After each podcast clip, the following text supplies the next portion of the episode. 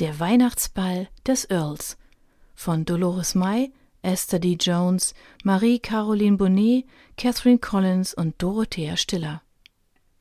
4. Charlotte als der Cornishman am Abend in den Bahnhof von Penzance einrollte, hatte Charlottes Stimmung einen neuen Tiefpunkt erreicht.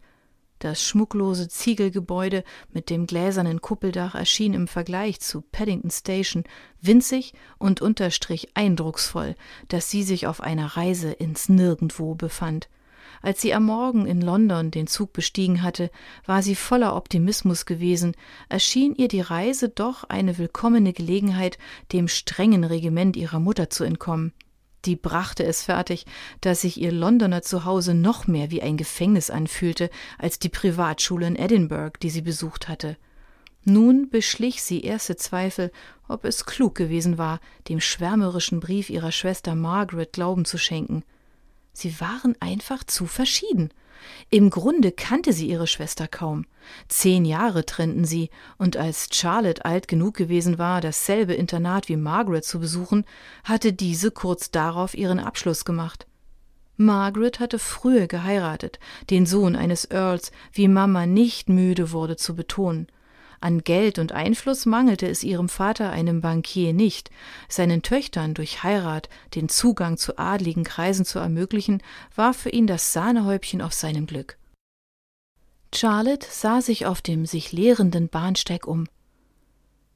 Sie sagten, Sie werden abgeholt, Miss? fragte der Angestellte in Uniform, der ihre Koffer auf einen Gepäckwagen verfrachtet hatte. Ach, das hoffe ich zumindest, seufzte sie. Darf ich fragen, wohin Sie weiterreisen? Nach Lands End. Charlotte würde sich bewusst, wie trostlos das klang. Was war nur in sie gefahren, das vibrierende Leben der Hauptstadt gegen ein Herrenhaus am allerletzten Zipfel Britanniens zu tauschen? Oh, machte der Uniformierte. Oh, gewiss verspäten Sie sich. Es hat heute wieder geschneit und man kommt nur langsam voran. Haben Sie vielen Dank. Charlotte lächelte und zog das pelzbesetzte Cape fester um ihre schmalen Schultern. Der Uniformierte nickte kurz und ging.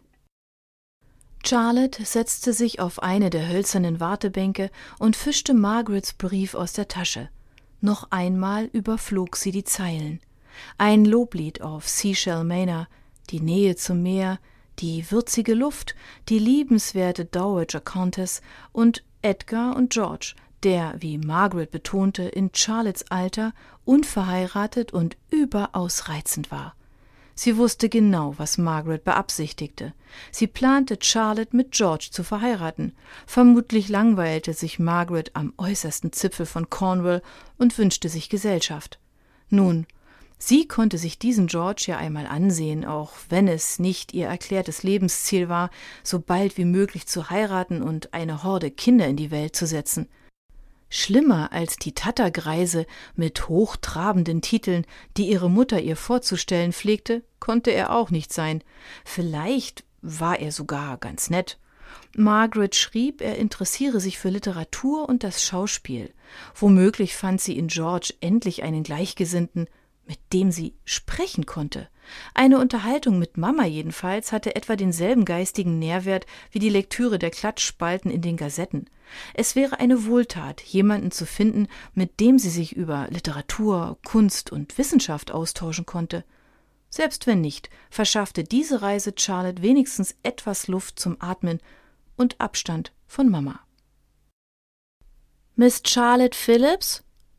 Die Frage in einer zaghaften Mädchenstimme mit dem für den Westen charakteristischen gerollten R holte sie aus ihren Gedanken.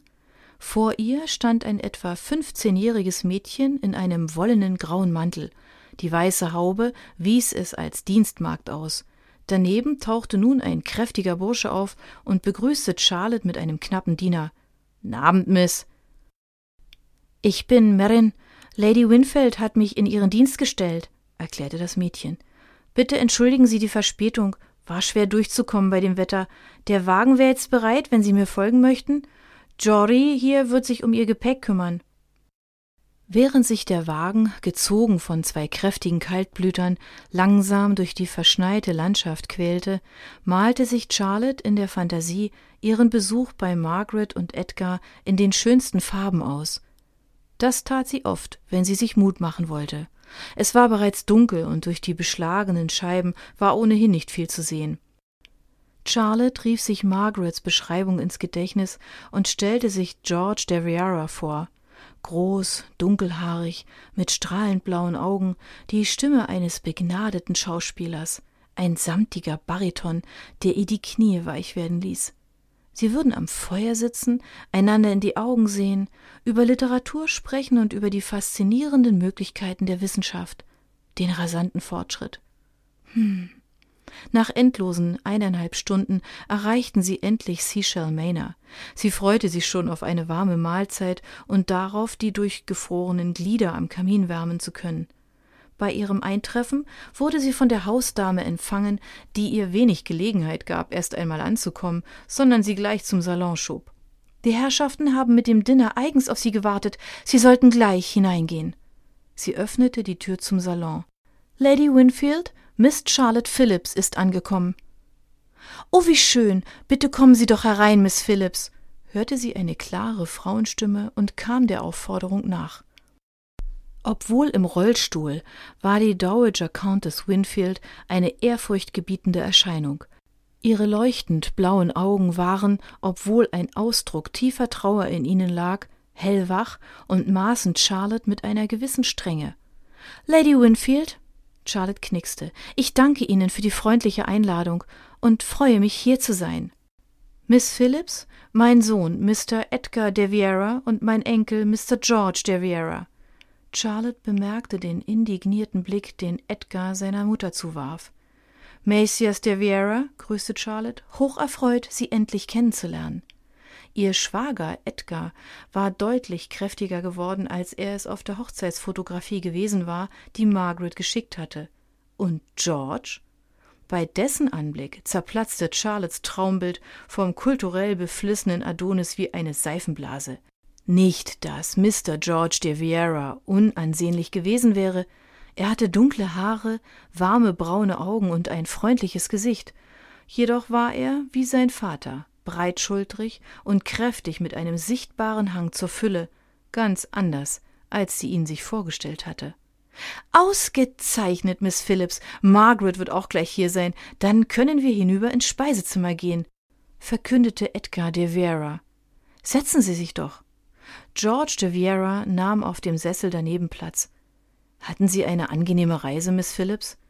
Seine Stimme klang warm und sympathisch. Sie hätte sich gut auf einer Bühne gemacht.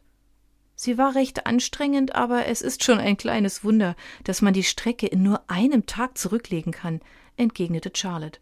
Es tut mir leid, dass Sie meinetwegen mit dem Essen so lange haben warten müssen. Sie hätten sich doch nicht solche Umstände machen müssen. George nickte und lächelte. Machen Sie sich keine Gedanken, Miss Phillips. So schnell verhungern wir de Vieras nicht. Er lachte und strich sich mit den Händen über den rundlichen Bauch. In diesem Moment öffnete sich die Tür und Margaret trat ein.